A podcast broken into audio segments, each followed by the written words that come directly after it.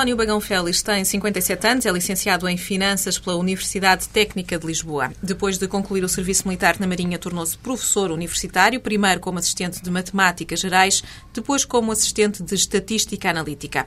Em 1973 entra como diretor financeiro para a Companhia de Seguros Mundial, muda-se em 76 para a Companhia de Seguros de Crédito, de onde sai em 79 para o Instituto Nacional de Seguros. Segue-se um cargo na administração do Banco de Comércio e Indústria para em 92 ser escolhido para vice-governador do Banco de Portugal. Sai dois anos depois e ingressa no BCP como administrador da Seguros e Pensões. A carreira política começou em 1980 como secretário de Estado da Segurança Social. Em 83 é eleito deputado pelo Distrito de Aveiro. Volta ao governo em 87 para liderar a Secretaria de Estado do Emprego e Informação Profissional. Já no novo milénio, assume em 2002 o Ministério da Segurança Social e transita para o Ministério das Finanças dois anos depois, lugar que ocupou até ao ano passado. Presidiu a Assembleia Geral das Misericórdias, liderou a Comissão Justiça e Paz, foi membro da direção da SEDES, hoje é membro do Conselho da Universidade de Aveiro, professor catedrático convidado da Universidade de Lusíada, presida ao Conselho Fiscal da Associação de Paralisia Cerebral de Lisboa, é curador da Fundação Fernando Pádua e pertence à direção da Federação dos bancos alimentares contra a fome. Publicou vários livros, o último saiu há quatro anos com o título Do lado de cá, ao Deus dará. Boa tarde, Dr. Bagão Félix, bem-vindo à TSF. No seu currículo oficial falta uma breve passagem pelo cinema. Já ouvimos um resumo de um extenso currículo. O que é que ainda falta pôr no seu currículo? Boa tarde. Uh, o que é que falta? Olha, falta, em meu entender, falta por mais netos ou netas, não é? tenho duas, espero ter mais, e falta hum, prosseguir alguns, algumas áreas que eu gostaria de aprofundar no domínio social. No domínio da solidariedade e da, da investigação social. E também escrever mais livros. Aliás, eu neste momento estou a escrever um, não sei se edito, um livro de contos. Já tenho quase todo pronto, todo escrito. Gosto muito de escrever. E depois decidir se edito ou se fica para mim e para a minha família. É uma questão que ainda não resolvi. E a presidência do Benfica? Ah, falta no currículo que eu fui, fiz é da Assembleia Geral do Sport Lisboa Benfica. O Benfica, de facto, é uma, é uma, uma paixão intensa para mim, gosto muito. Uh, aliás, só se pode estar ligado a um clube com paixão, não é? com, com, com muito afeto. Mas devo, devo, dizer sinceramente que cheguei a pensar nessa hipótese. Hoje já estou um bocadinho já fora dela. Nunca se pode dizer que não poderá vir a acontecer, mas creio que não, não acontece, porque cada vez mais gosto do futebol, do jogo, cada vez menos gosto do contexto que o envolve. Muito desconsolado com o resultado do jogo frente ao Barcelona? Não. Uh, primeiro achei que foi um resultado natural. O Barcelona é melhor. Uh, foi melhor nas duas eliminatórias. Evidentemente que até poderíamos ter passado, quer na luz, quer uh, em Barcelona, mas Evidentemente que o futebol é uma mistura muito explosiva do, da emoção e da razão, onde normalmente a emoção vence que é a razão.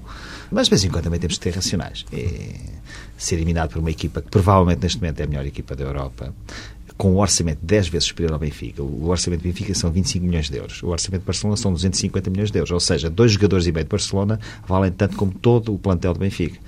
Bem, temos que encarar isso com naturalidade. Acha que os ataques no futebol podem ser piores que os ataques na política? Uh, não. Acho que os ataques na política acho que são mais saudáveis, mais higiênicos, porque permitem muito mais facilmente o contraditório e a defesa das diferentes posições. Há uma coisa que uma pessoa aprende com a idade, e aliás também aprende, eh, posso dizer, provavelmente foi o lugar onde estive menos tempo, foi Ministro das Finanças, mas foi talvez um dos lugares onde aprendi mais.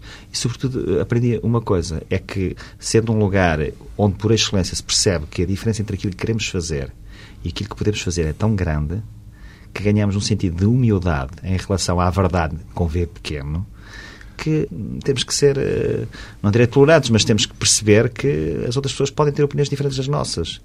Eu acho que o nosso problema, quer no futebol, quer na política, quer em outra atividade, não é déficits orçamentais, não é déficits de contas das SADs, é déficit de caráter às vezes. Aí é que eu não, de facto, não consigo conviver bem com essa realidade.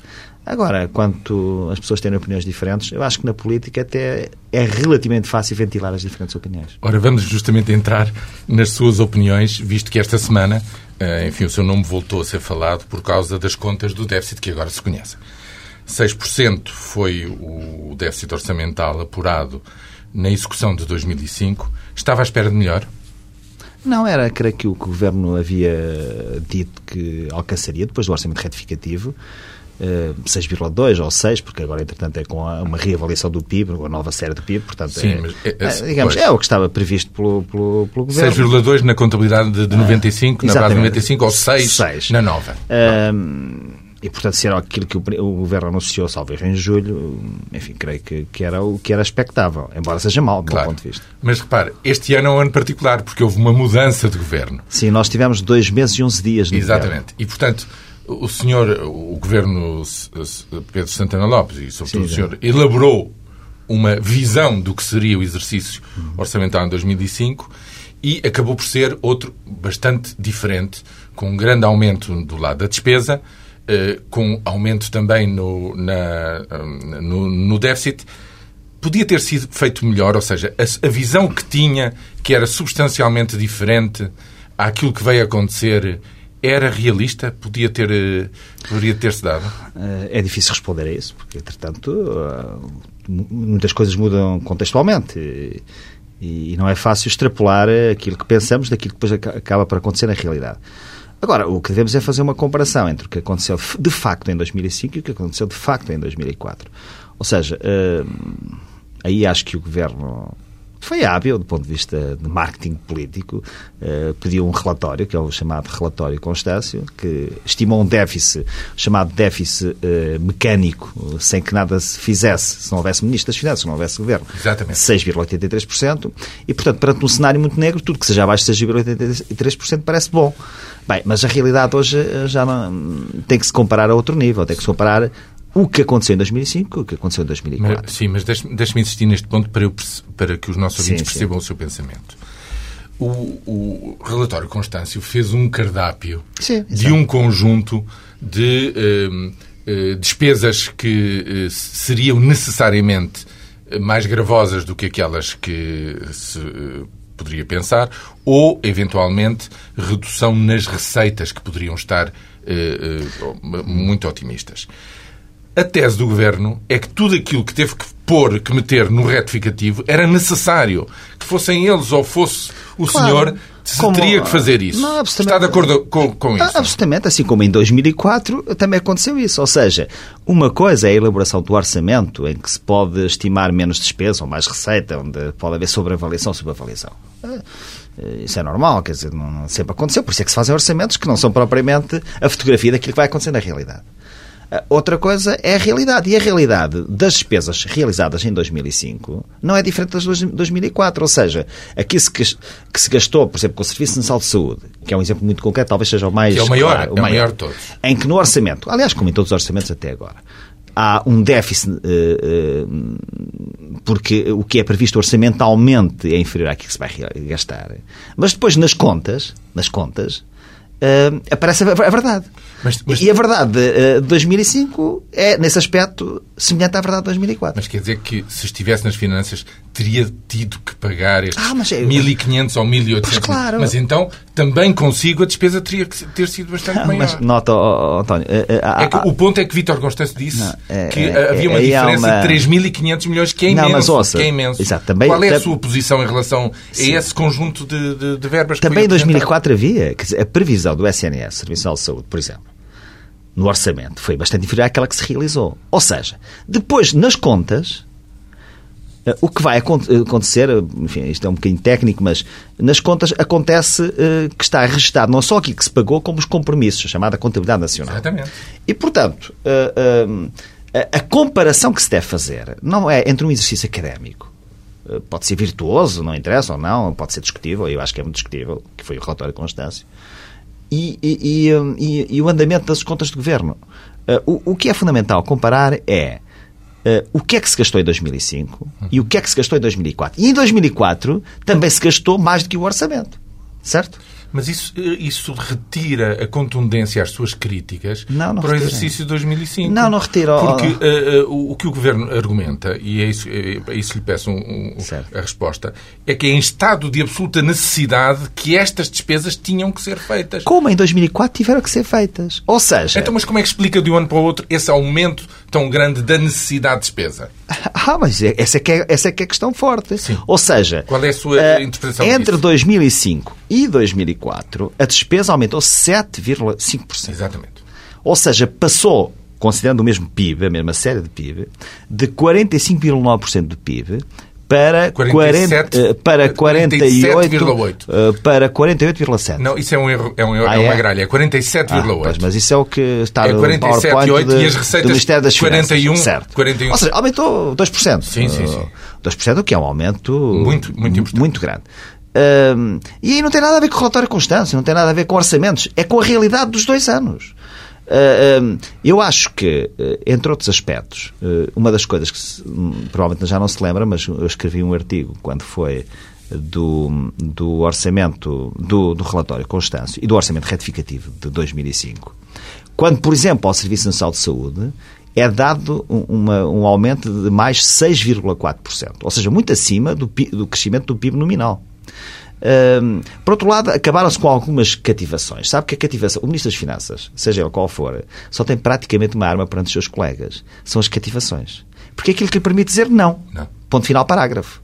Ah, e quando se acabam com esses pequenos ou grandes instrumentos que, que os Ministros das Finanças têm, evidentemente que a derrapagem das contas é maior. Mas no fim do ano as cativações normalmente Não, têm que se abrir no- mão delas. no- como bem. o senhor teve que fazer em 2004, Ou se- lembra-se? Em dezembro. Exatamente, mas não, mas muitas não autorizei. Muitas não autorizei. Eh, e, e- essa é, é, é, é que é a realidade. Ou seja, eh, as pessoas. eh, eu nisto tudo só. eu sou o primeiro a perceber as dificuldades. Ba- Basta lá ter estado para perceber as dificuldades grandes que houve, que há e que haverá, indiscutivelmente. Eh, agora, não vale a pena nem embadeirar em arco, nem dizer que está tudo bem, quando de facto o rei vai nu. Porque não se fez consolidação, aumentou-se a despesa, o déficit passou de cerca de 5% para 6%, em termos homólogos, ou seja, retirando receitas extraordinárias, ao mesmo tempo aumentaram-se os impostos, particularmente o IVA, e evidentemente que a situação não é boa. Agora, agora um ministro das Finanças, por mais respeito e tenho e consideração que tenho por ele, que está satisfeito com o resultado de um déficit orçamental de 6%, em que a despesa cresce 2 pontos percentuais acima do PIB, em que há aumento de impostos. eh, eh, enfim, não será propriamente o melhor resultado. Portanto, eh, nem a situação é completamente negra, no sentido daquele pessimismo a que estamos muito todos habituados, mas também não é cor-de-rosa no Mas, sentido então falamos de... para a frente, porque é Exatamente. me me interessa É. saber. Esta trajetória que foi contratualizada com Bruxelas, aliás, em condições bem mais favoráveis, Claro. agora foram dados três anos, Exatamente. coisa que no seu tempo não tinha. Tinha Exatamente. ano a ano que apresentaram Mais, oh, permita-me só dizer uma coisa. No meu tempo tinha um ano, eu e a doutora Manuela Ferreira Leite, ponto um. Ponto dois, eh, estávamos no ponto crítico, nevrálgico da, da discussão de- de- do novo quadro comunitário de apoio, onde era importante que Portugal Claro, claro. não evidenciasse falhas na política orçamental. Exatamente. Mas agora que há condições novas, este trajeto foi validado por Bruxelas. Sim, sim, sim. sim. Eh, acha que ele é realista, que é possível e que eh, este caminho traçado eh, tem possibilidade de ser posto em prática? Eu acho que só é, é- acho que foi bom para Portugal termos mais tempo para concretizar um déficit abaixo de 3%. Isso é positivo. E o déficit previsto para este ano, que salvo erro, é de 4,6% do. PIB, parece Com descida pela primeira vez Sim. em relação ao ano anterior da despesa. Pois, mas é isso que eu tenho dúvidas. Eh, tenho dúvidas. Espero enganar-me. Ou melhor, espero que as minhas dúvidas possam ser dissipadas.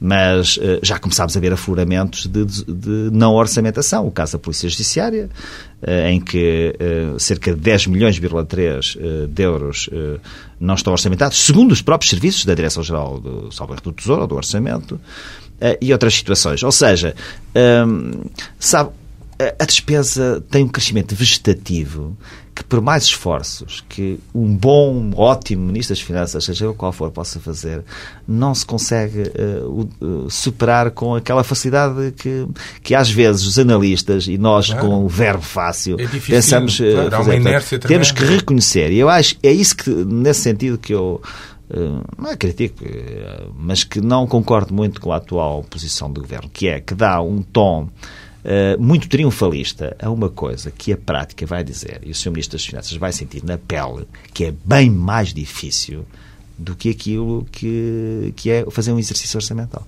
Nesse sentido, Carlos, só, só uma última questão. Nesse sentido, há, eh, foi anunciado a reforma das macroestruturas do Estado, não é? O PRAS. Foi, eh, foram eh, anunciados um conjunto de grandes medidas para simplificar Exatamente, a burocracia. simplex. Isso não são mudanças de fundo que podem abrir a porta a essa descida necessária das despesas? Em primeiro lugar, sobre esses seus programas, parece-me que a intenção é muito positiva. Uh, agora, uh, a minha dúvida, e, e, peço desculpa do meu ceticismo experimental, é que uh, eu já vi muitas coisas dessas. Eu próprio fui protagonista de coisas dessas. Eu, por exemplo, lembro quando fui Ministro da Segurança Social e do Trabalho, em que eliminámos quatro ou cinco direções gerais. Uh, e se perguntar se a despesa é maior ou menor, ela certamente é maior agora. Porque uh, esta questão do prazo, que é indiscutivelmente um, um bom exercício e, sobretudo, uma boa intenção para emagrecer o Estado, para agilizar os procedimentos e tudo isso. Uh, vamos ver qual é depois o seu resultado final. Porque eu já vi muitas reformas destas em que o que é que acontece? Numa empresa, António, numa empresa, se um, se um administrador apresentasse um acionista um prazo da empresa, isto é, uma, uma, reestruturação do serviço da empresa, dizendo que acabavam cinco serviços, eram fundidos três, duas, três secções, etc. Ele perguntava-lhe no fim, ouça, resultados na conta de exploração. Quantas pessoas é que trabalham no fim depois dessa reestruturação? Aqui não. Faz-se primeiro as grandes seja, reestruturações. Pedia-se logo o resultado em termos de custos, Exato, redução de Exatamente, custos, é? porque, note bem, exa exatamente, porque isso é que é questão de fundo. Porque eu já assisti. Uh, uh, o que é que é fundir duas direções gerais no, no Estado? Ou seja, eu digo isto uh, por experiência também própria, em que provavelmente eu próprio errei, não é? Uh, uh, fundir duas direções gerais numa, numa outra, portanto, passando duas para uma, muitas vezes é uma soma aritmética das duas anteriores. Quando devia ser, a nova entidade devia ser inferior à soma das duas, da, das duas que a precederam. Esta é uma questão... Se não há ganhos de eficiência, não há ganhos Olha, para Essa ninguém. é a questão de fundo. Portanto, já não me impressiona haver mais ou menos direções gerais. Eu já. Ouça, é, a pessoa com a, com a experiência vai percebendo que isto que, que, que, é muito interessante e os propósitos são corretos e, e programaticamente interessantes. E a simplificação dos produtos finais não é uma ajuda? É uma ajuda, é uma ajuda. Evidentemente que muitas dessas medidas. Reduzir burocracia não sim, é uma ajuda? Sem dúvida. Muitas e vezes... é uma pressão para que também os serviços claro, melhorem. Claro, mas, mas está bem, mas depois continuamos com o mesmo número de funcionários. Claro. É? Aliás, há uma coisa curiosa no, no, no, governo e que ninguém até agora levantou, que é a seguinte: uh, por um lado, este simplex, este praxe, exigem, de facto, como diz, uma racionalização uh, e, e, diminuição, podemos dizer, uh, com toda a clareza, de recursos e hábitos humanos. Mas depois é o mesmo governo que antes um, aumenta a, a, permanência dos mesmos funcionários nos quadros do Estado, aumentando a idade da reforma.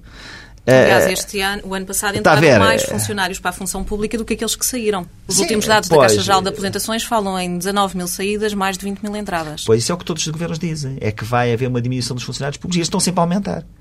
É, é, é... O próprio Primeiro-Ministro já recuou na intenção de suprimir 75 mil postos de trabalho na função pública. Lembra-se da, da, fórmula na altura, talvez na campanha eleitoral, e creio que no programa de governo, não estou seguro. Dois para um. Dois para um. Uhum. Dois para um, que por cá são sempre três nas contas do Estado. Porque quando se diz por dois que saem, um entra, mas nas contas do Estado continuam a ser três. Os dois que saem vão para, para a aposentação e eles pagam a, a, a pensão e o que entra é pago o salário. Portanto, dois, não é passado dois para um, é passado dois para três, verdadeiramente. Mas, em todo caso, a intenção é correta. É? Uhum. Agora, o, esse é de facto, por isso é que eu estou cético, não em relação concretamente a estas medidas de governo, que espero, como português, como contribuinte. Mas não achas estranho, por exemplo, no que caso... sejam positivas, mas já estou habituado a intenções destas. O que me parece é que desta vez, quer o prazo, quer o simplex, quer esse conjunto de medidas, foi, uh, do ponto de vista um, formal, bem formatado, quer dizer, uh, com, com, com uma boa lógica sistémica, com isso é um avanço. Agora, se é um avanço suficiente para que seja concretizável, uhum. vamos ver. Não acha estranho que o programa de reforma da, da, Administração Central do Estado não quantifique quantos trabalhadores estão a mais, quanto é que se vai ganhar com as alterações, nomeadamente depois com aquelas eh, medidas para diminuir a burocracia? Exatamente, foi o que eu há pouco referi. Quer dizer, se, se numa empresa um acionista tivesse a assistir a uma exposição em que sai, acabam não sei quantos serviços, mas depois o, o administrador não soubesse dizer qual é as consequências na conta de exploração, quais são as consequências na conta de exploração, quantas pessoas uh, se reduzem os efetivos, etc., uh, eh, ficaria certamente com. Diz, bem, isto é uma, uma boa intenção, mas uh, não passa disso. Mas é que repara, há uma grande diferença com o setor privado, é que claro. não se pode despedir funcionários públicos. Uh, não se pode despedir funcionários públicos. Uh, uh, e por isso há aqui uma aparente contradição. Claro. Porque, note bem. Mas pode incentivar-se uma rescisão amigável ou Exato. não? Acho que sim, acho que sim, acho que sim. Isso é uma boa ideia. É uma boa ideia. Eu próprio, eu próprio cheguei a ter a ideia, quando era Ministro das Finanças, e até disse publicamente, depois não tivemos tempo, com, tive um curto espaço de tempo como Ministro das Finanças, que era alterar a lei das privatizações, como sabe, cerca de 80% das receitas vão para a amortização da dívida pública, diminuir esse valor e considerarem um fundo que permitisse ser um, uma espécie de um, de, de, de um conjunto de, recursos que possibilitasse indenizações por rescisões por mútuo acordo. Justamente porque é uma reforma estrutural. Não? Agora, uh, o que é que acontece? Nós, por exemplo, a palavra mobilidade é uma palavra sempre chave, mas nós sabemos o que é que é mobilidade na função pública. Eu, por exemplo, sei o que é falar de mobilidade quando foi a discussão do Código de Trabalho, aqui da Rei.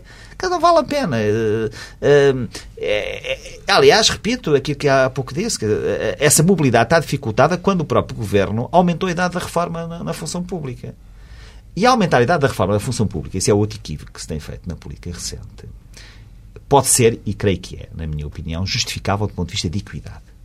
Certo? Não acha que os trabalhadores é... públicos deviam ter as mesmas condições é que o setor que privado? É justificável do ponto de vista de equidade. Mas é contraditório com este objetivo de emagrecer o Estado. Além de que, do ponto de vista das finanças públicas, repito, eu não ponho em causa o princípio da equidade, que me parece importante, mas, do ponto de vista das finanças públicas, não contribui o aumento da idade de reforma dos funcionários para melhores finanças públicas. Porque o que é que faz? É reformando-se o funcionário mais tarde, significa que apenas mais tarde troca a componente salário pela componente pensão, paga pelo mesmo patrão, que é o Estado. Mas que é um bocadinho o, menor. O segundo Ora bem, componente é um bocadinho menor. Ganhou-se tempo. Ganhou-se uh, tempo. Como? Ganhou-se algum tempo. Sim, de alguma parte da despesa, não é? Não, porque. Diferiu-se. Não, tempo. não, não. Pagava salário, ou melhor, paga salário durante mais tempo, isto é, pagava salário até aos 60. Vai passar a pagar daqui a uns anos, pagar salário até aos 65 anos. E depois só a seguir é que paga a pensão. Mas quem paga a pensão e quem paga salário é o mesmo Estado. A única aspecto, a única aspecto onde pode ter interesse para as finanças públicas é na alteração da forma de cálculo da pensão. Isto é, é no preço, não no volume, passa a expressão mais ou menos tecnocrática. Foi por isso que nunca pensou em adotar uma medida destas quando estava na. Não, finanças. mas repare bem, os funcionários públicos que entraram, que, entram, que entraram e entram a partir de 1 de janeiro de 93 já têm a forma de cálculo da segurança social. O, o, universo de pessoas, de funcionários que têm a antiga forma de cálculo de, cálculo de pensões. Não, eu estava a falar já é um grupo aumento, fechado. O aumento da idade da pensão, por essas razões, não lhe parecia particularmente não, importante? Não, não me pareceu particularmente. Pareceu mais importante essa ideia que cheguei a exprimir publicamente, embora não tenha passado uh, disso, de criar um fundo, designadamente as receitas de privatizações, que permitisse pagar indenizações por rescisões por mútuo acordo. Isso é uma das novidades. Aliás, anunciei na altura. Veremos se se faz ou não neste ano de 2005. Eu era, era bom que se fizesse. Como é que se explica que ninguém sabe ao certo como, quantos funcionários públicos existem no país? Pois, se perguntar a qualquer hum, empresa, a qualquer administrador, quantos, se não sabe os funcionários que tem na sua empresa, certamente é um mau indicador. Eh, no Estado, hum, ouça, em primeiro lugar, há mil carreiras.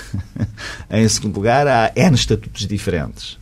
Em terceiro lugar, há pessoas com estatuto de funcionários, outros com provimento administrativo, outros com contratos a prazo, com recibos verdes. Isto é, o próprio Estado, ao longo dos anos, isto não é de agora, vem herdando uma situação bastante heterogénea e é, é, é muito difícil, embora seja injustificável, o Estado não saber digamos, a dimensão dos seus quadros humanos. Que quer dizer que a simplificação de tudo isso também é uma tarefa muito, muito positiva é muito e positiva. muito necessária. Eu acho que sim, acho que sim. Acho que sim. Mas por, por, aquilo que lhe ouço e o tom que, que, está a ter, vejo um bocadinho cético de que culturalmente estas coisas sejam assumidas por, por todos os intervenientes como sendo coisas necessárias para fazer. Não, não, não é certo nesse sentido, não. Que é necessário, que é, é mais, que é, que é mais que necessário, que é indispensável, estamos de acordo que estes programas eh, conceptualmente são interessantes e bons, estamos de acordo.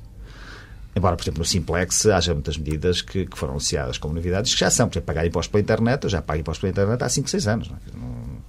E, e, e, e, mal seria se, uh, embora pudesse não acontecer, mas mal seria se o, o Estado não aproveitasse a nova era eletrónica geralmente ao nível de comunicações, via internet e dos computadores, para uh, não, não, facilitar a vida ao cidadão. Isso é quase uma obrigação, quer dizer, é quase empurrado para isso. Mas ainda bem que houve esta sistematização.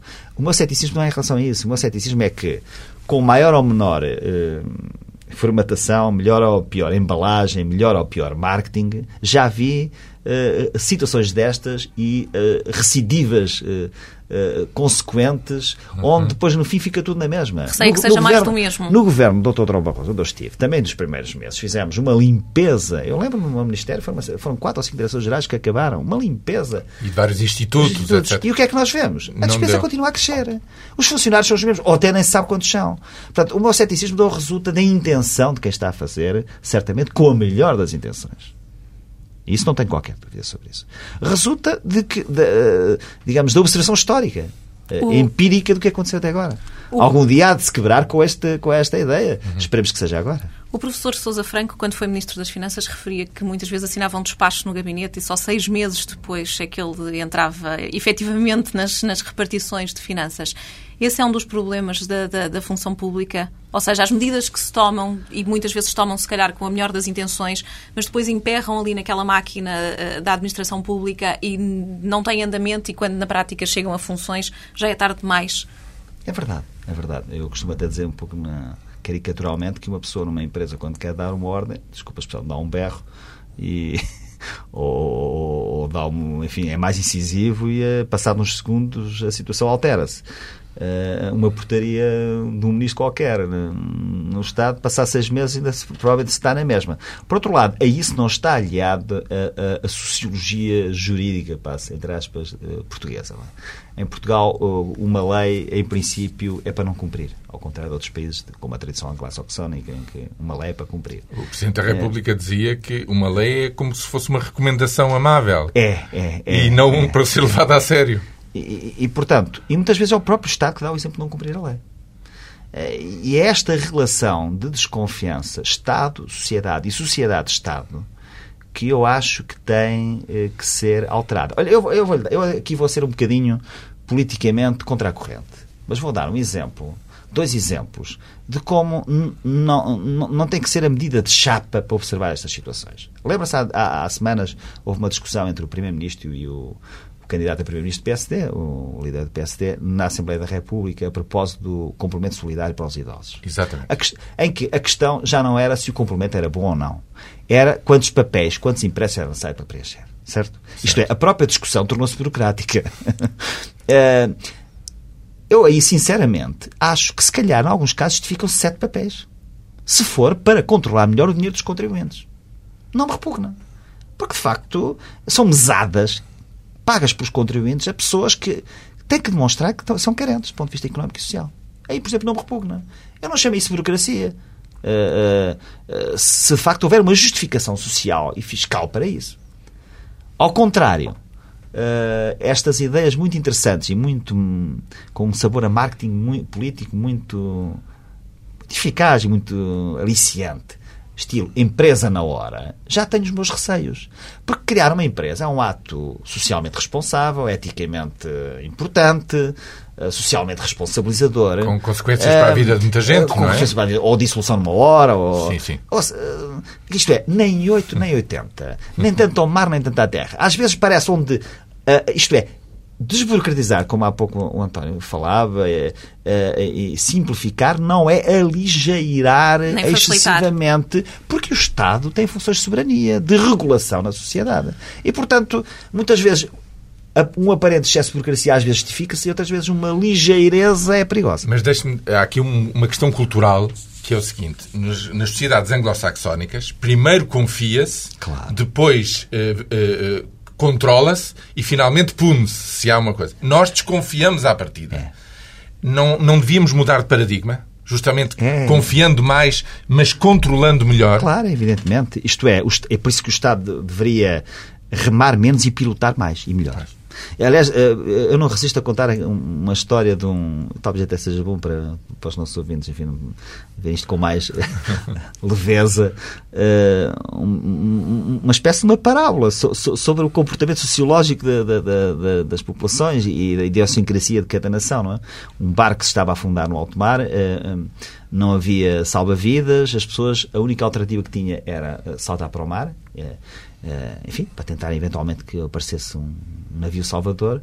E o comandante, que conhecia bem os diferentes países, usou para as pessoas se atirarem para o mar, como última hipótese de salvação, uh, diferentes argumentos conforme os povos. Não é? Para o inglês disse que uh, devia lançar-se ao mar porque era fair play. para o francês porque estava na moda, era chique, para o alemão porque estava escrito na lei, e para o português usou o argumento diferente, é porque era proibido. Justamente porque nós temos uma relação de, de, de aversão ao cumprimento da lei. Tenho defendido uma série de alterações na atribuição de pensões e subsídios da Segurança Social, nomeadamente a possibilidade de haver descontos obrigatórios para fundos privados. E se acontece como a Inglaterra e os fundos vão à falência? Não, na Inglaterra houve um fundo que foi à falência e que, aliás, originou avanços importantes ao nível da supervisão. Uh, tem, o mundo tem de continuar muito a aprender a esse nível, não é? Que é o nível de controlar eh, os chamados uh, free riders e as situações de, de de oportunismo. De oportunismo, manipulação. Houve o caso Maxwell, houve outro caso nos Estados Unidos, mas isso. Uh, no Chile também houve. No Chile também houve. E, portanto, por isso é que eu defendo um sistema que se baseie, continua a basear no Estado Social. Porque acho que o Estado aí tem funções, responsabilidades importantíssimas. Mas não em regime de monopólio. Ou seja, um regime complementar, eu sublinho a palavra complementar, pode ser uh, permitido e deve ser incentivado eh, justamente nessa perspectiva um, adjacente. No fundo, é um bocadinho eh, aquela ideia de não pôr todos os ovos no mesmo cesto. Porque não vale a pena nós criarmos ilusões. Eh, as crianças que estão a nascer agora sabem que não vão ter as condições de proteção social que eu hoje posso beneficiar. Por uma razão muito simples. São as condições demográficas. As condições demográficas de se nascer menos Uh, podem ser a prazo, uh, não são fatalistas, podem ser a prazo modificáveis, como por exemplo os países escandinavos já estão a ser. Agora, as razões demográficas que representam um progresso civilizacional, vivemos cada vez mais tempo, essas são uh, irreversíveis. Um, e por isso é que a grande solução. Ainda bem que são irreversíveis. É, é o que eu digo, é o progresso civilizacional, não é? Eu costumo dizer que a velhice é um progresso social. É? Porque, por exemplo, na Rússia foram reversíveis pois nesta, foram, nesta última foram. década, isso, infelizmente. Exatamente. Mas, isso, isso, traduz uma crise social tremenda. Tremenda, é? tremenda, absolutamente. Uh, e, e, eu creio que, portanto, uh, perante tudo isso, uh, o que é que nós temos na Segurança Social que fazer? Temos três possibilidades de abordar a questão do futuro da Segurança Social. Uh, eu, eu, sou contra datar a certidão de óbito da Segurança Social. Portanto, não concorda com o Ministro das Finanças que previu o final da, da, do não, atual eu, modelo em 2015? Não, eu, diz que já não há dinheiro nessa altura. Pois, eu creio que ele não, não disse bem assim. Ele não previu o fim da Segurança Social. Ele previu as dificuldades muito fortes e muito críticas. De sustentabilidade. Sustentabilidade, exatamente por razões óbvias, toda a gente sabe. E quem não quer ver é porque, por simplesmente, não está preocupado com as gerações seguintes. Ora bem, uh, há reformas cosméticas, enfim, que é mais ou menos, pode fazer umas coisas para deixar mais ou menos tudo na mesma, não interessam. Depois há umas reformas que podíamos considerar paramétricas, que é mexer em alguns parâmetros, aumentar a idade da reforma, eh, aumentar as contribuições, diminuir o valor real das pensões. Aumentar o eh, combate à fraude. Sim, é, o combate à fraude eu acho que é uma, é uma obrigação ética, ético-política, independentemente da crise ou não do sistema. Não é? Mas aí este governo está com resultados bem superiores aos dois anteriores. Não, eu, eu, o, o, crescimento das contribuições foi de 5% este ano, que é Sim. melhor, em 2005, que é, o que é, o que é muito bom. O, exato, o que é muito bom. Foi, por exemplo, atingido também em 2002 a 2003. Em 2004 é que não foi. Por alguma razão especial? Não, quer dizer, porque eh, a, a, situação económica não era diferente de agora e, portanto, houve mais eficiência, uhum. do meu ponto de vista, em 2005. Uhum. Uh, ainda bem que houve, não é? Uhum. Uh, eu acho que, nesse aspecto, a mudança do governo permitiu também alguma... Algum elan, não é? Algum elan. Que, vamos ver se continua a existir. Espero bem que sim. Estava a falar em vários tipos Exatamente. de medidas. Bem. Quanto a essas, eh, eu acho que elas também não resolvem grande parte do problema. Olha, porquê? Aumentar a, taxa social única, isto é, aumentar o esforço dos contribuintes, eh, já chegou a um patamar natural, ainda por cima num contexto de globalização e de concorrência acrescida, é muito difícil fazer isso isoladamente. Aumentar a idade de reforma hum, não me parece nos próximos tempos hum, a solução correta. O relatório diz exatamente isso. Exatamente. O último relatório diz que não tem grande efeito nos próximos 20 anos. Até porque, uh, se aumentar a idade da reforma, dificulta a entrada no mercado de trabalho. Isto é, paga menos pensões, mas paga mais subsídios de emprego, que por acaso normalmente é mais caro. Hum. Uh, depois, uh, diminuir o valor real das pensões e dos benefícios, enfim, é, é sustentável num país onde os benefícios ainda são muito baixos. Né? Portanto, podemos, temos que ir para as reformas sistémicas, Sim. não paramétricas, mas sistémicas. E nas reformas sistémicas só há duas alternativas. A que eu referi, que é alguma coabitação de riscos, embora com a predominância do Estado Social, indiscutivelmente, e a outra, qual é o único antídoto, o único antibiótico, entre aspas, que podemos contrapor aos efeitos adversos da demografia? É a produtividade. Ou seja, se temos menos ou as mesmas pessoas a descontar para mais reformados, é? isto é, portanto, onde há um desequilíbrio, só podemos uh, contrapor a isto que essas mesmas pessoas que descontam e que trabalham trabalhem mais, isto é, tenham mais produtividade, gerem mais riqueza. Portanto, o discurso de maior crescimento, maior é qualificação é, essa é, que é, é essencial. Essa é que é digamos, um a revolução sistémica. Mais. A revolução sistémica da Segurança Social passa essencialmente por aí.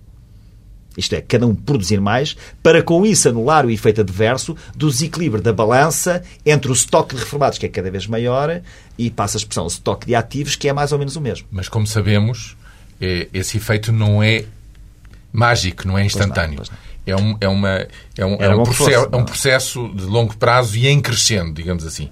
Entretanto, parece só haver uma solução, que é uh, recalcular uh, o, o, tal preço, o preço das, das, reformas. Parece que é isso que o Ministério não, mas isso foi fazer. feito. Isso foi feito. Eu estou à vontade para falar, porque quando eu fui para, para, para, para, o Ministério da Segurança Social e do Trabalho, tinha acabado de sair a última lei do anterior governo, portanto, ainda do governo do engenheiro António Guterres, que alterou a forma de cálculo das pensões. E eu disse muitas vezes, e aqui eu reafirmo, que foi uma excelente medida, uh, toda a carreira contributiva, o que é mais justo, uh, evita a manipulação de, de, de, salários nos últimos nos anos, últimos anos uh, não discrimina a favor de quadros contra trabalhadores indiferenciados, e vamos dizer com toda, com toda o rigor, diminui a prazo o valor da formação das pensões. Na altura, isso só se aplica, foi decidido que só se aplicava em pleno a partir de 2017. Porque há.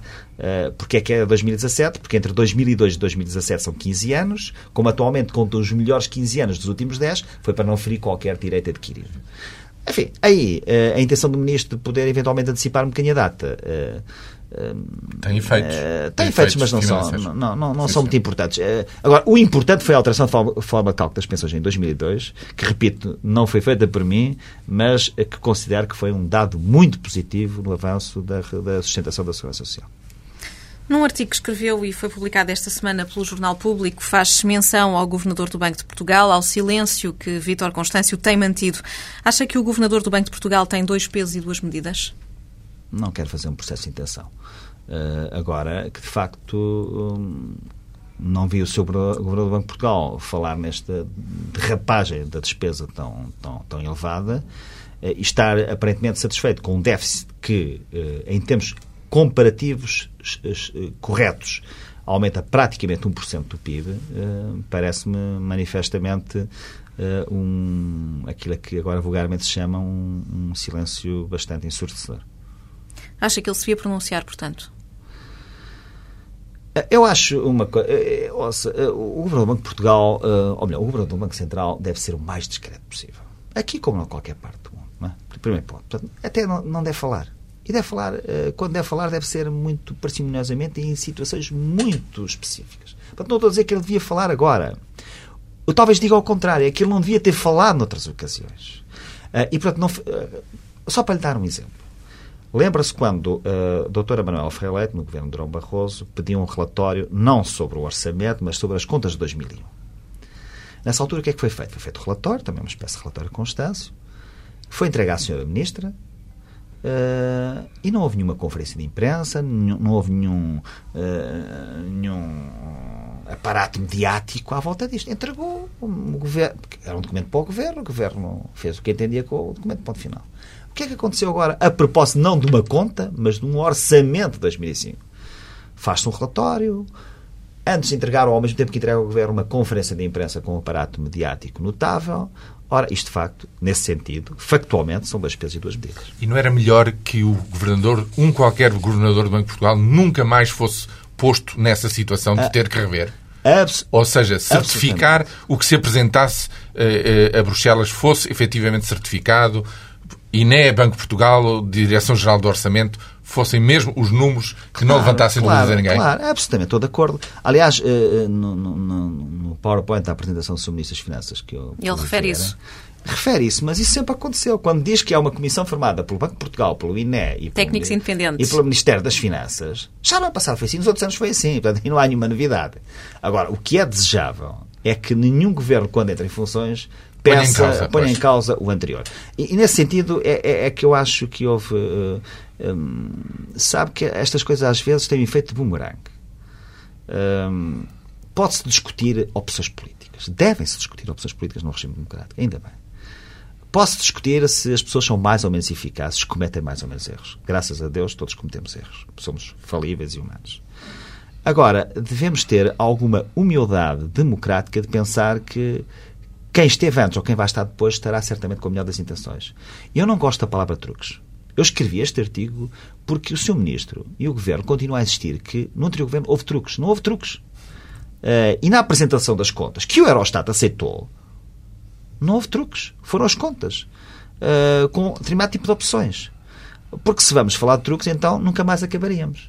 Uh, e é nesse sentido que vale a pena discutir estas coisas com, com discernimento, com clareza, mas uh, evitando determinado tipo de expressões e de que geram a ideia de que houve intenções falaciosas ou, ou, ou enganosas para a população. Por exemplo, porquê é que o Sr. Ministro das Finanças, quando apresentou o PowerPoint, não fez a comparação da despesa de 2004 com a despesa de 2005? Porquê é que não referiu concretamente ou explicitamente que uh, a, a, série uh, do PIB era claramente a nova série e que, portanto... Mais favorável. Exatamente. Porquê é que não refere que há cerca de 290 milhões de euros que ainda estão a ser discutidos no Eurostat a propósito dos aumentos de capital de dois hospitais que uh, foram considerados como eh, uh, eh, aumentos de capital e, portanto, não entraram no déficit e que o Eurostat tem dúvidas que, que, que possam eventualmente vir a ser considerados como transferências de capital. Enfim, não falemos de truques. E em relação a Jorge Sampaio, que chegou a dizer que havia mais vida para lá do déficit, acha que ele já, deve, já está arrependido de ter dito esta frase? Isso terá que perguntar ao Dr. Jorge Sampaio. Agora, eu acho que com, com o resultado de, de, deste, deste orçamento, destas contas, eh, o Dr. Jorge Sampaio certamente deve estar preocupado, porque o que é que aconteceu? O déficit aumentou 1% em termos eh, de comparação com o PIB, o desemprego aumentou de 7,1% para 8%, o déficit externo com um crescimento bruto de 0,3, quando no ano passado foi 1,1, no ano passado, é em 2004, o déficit externo passa de 5% para quase 8%, o que é uma coisa bastante complexa e, enfim, e, e má. Uh, o senhor uh, Dr. Jorge Sampaio, o ex-presidente da República, enfim, uh, lá, lá saberá com que, com que angústia está. Agora, uma coisa é certa, uma coisa é certa, e isso eu não perdoo, entre aspas, ao ex-presidente da República é, um, lembro que na altura da elaboração do Orçamento de Estado para 2005, que foi um orçamento, certamente com coisas boas e más, eh, como tudo, mas foi um orçamento de alguma ruptura, sobretudo com alguns interesses, que curiosamente agora estão calados. Uh, grandes interesses. E que, um, e que teve aspectos discutíveis, que foram muito discutidos na praça pública, como a questão dos PPRs, eh, curiosamente, neste orçamento, voltou-se a pôr os incentivos à partida, mas agravaram-se à saída. E disse do agravamento à saída do, da fiscalidade dos PPRs para o dobro, de 4 para 8% da taxas, ninguém falou. Uh, e nessa altura, o Sr. Presidente da República uh, ouviu todos os analistas, os economistas, que aliás até já sabia a opinião deles, uh, deu-lhes holofote, Uh, curiosamente que uh, depois, uh, na discussão das contas e do orçamento para, para 2006, não aconteceu. De facto, aí acho que o Sr. Presidente da República, com todo o respeito que a função dele merece e mereceu, aí sim teve dois pesos e duas medidas. Já passaram bastantes meses desde que Jorge Sampaio decidiu convocar eleições legislativas antecipadas. Já aceita melhor os motivos do, do, antigo presidente para tomar esta decisão? Eu nunca deixei de aceitar, eh, como, como cidadão, até na altura até disse um pouco na brincadeira e também um pouco a sério que Uh, melhor que ser Ministro das Finanças era passar a ser ex-Ministro das Finanças. Portanto, até senti algum alívio pessoal, devo dizer. Uh, agora, uh, há uma coisa que ainda não consegui digerir completamente, independentemente da, do juízo de valor que se possa fazer sobre o governo A, B ou C. Não é? É que, e na Europa também não se percebeu, é, é ter havido uma dissolução de um Parlamento onde havia uma maioria que funcionava. Isto, é, facto, em termos democráticos, é, é bastante, bastante discutível, independentemente do apreço maior ou menor que se possa ter para o governo que está na altura, não é? E, e pareceu-me também um bocadinho bacoca a justificação, ou melhor, o, o, a causa próxima da dissolução do Parlamento, que foi a demissão de um, de um ministro adjunto. Repare bem que neste governo, passado quatro meses, também se demitiu o ministro do Estado das Finanças e o senhor uh, Dr. Jorge Sampaio ficou absolutamente silencioso. Obrigada por ter vindo ao Contas de Cabeça. Amanhã no DN podem ser lidas as impressões de António Pérez Metelo à entrevista a António Bagão Félix.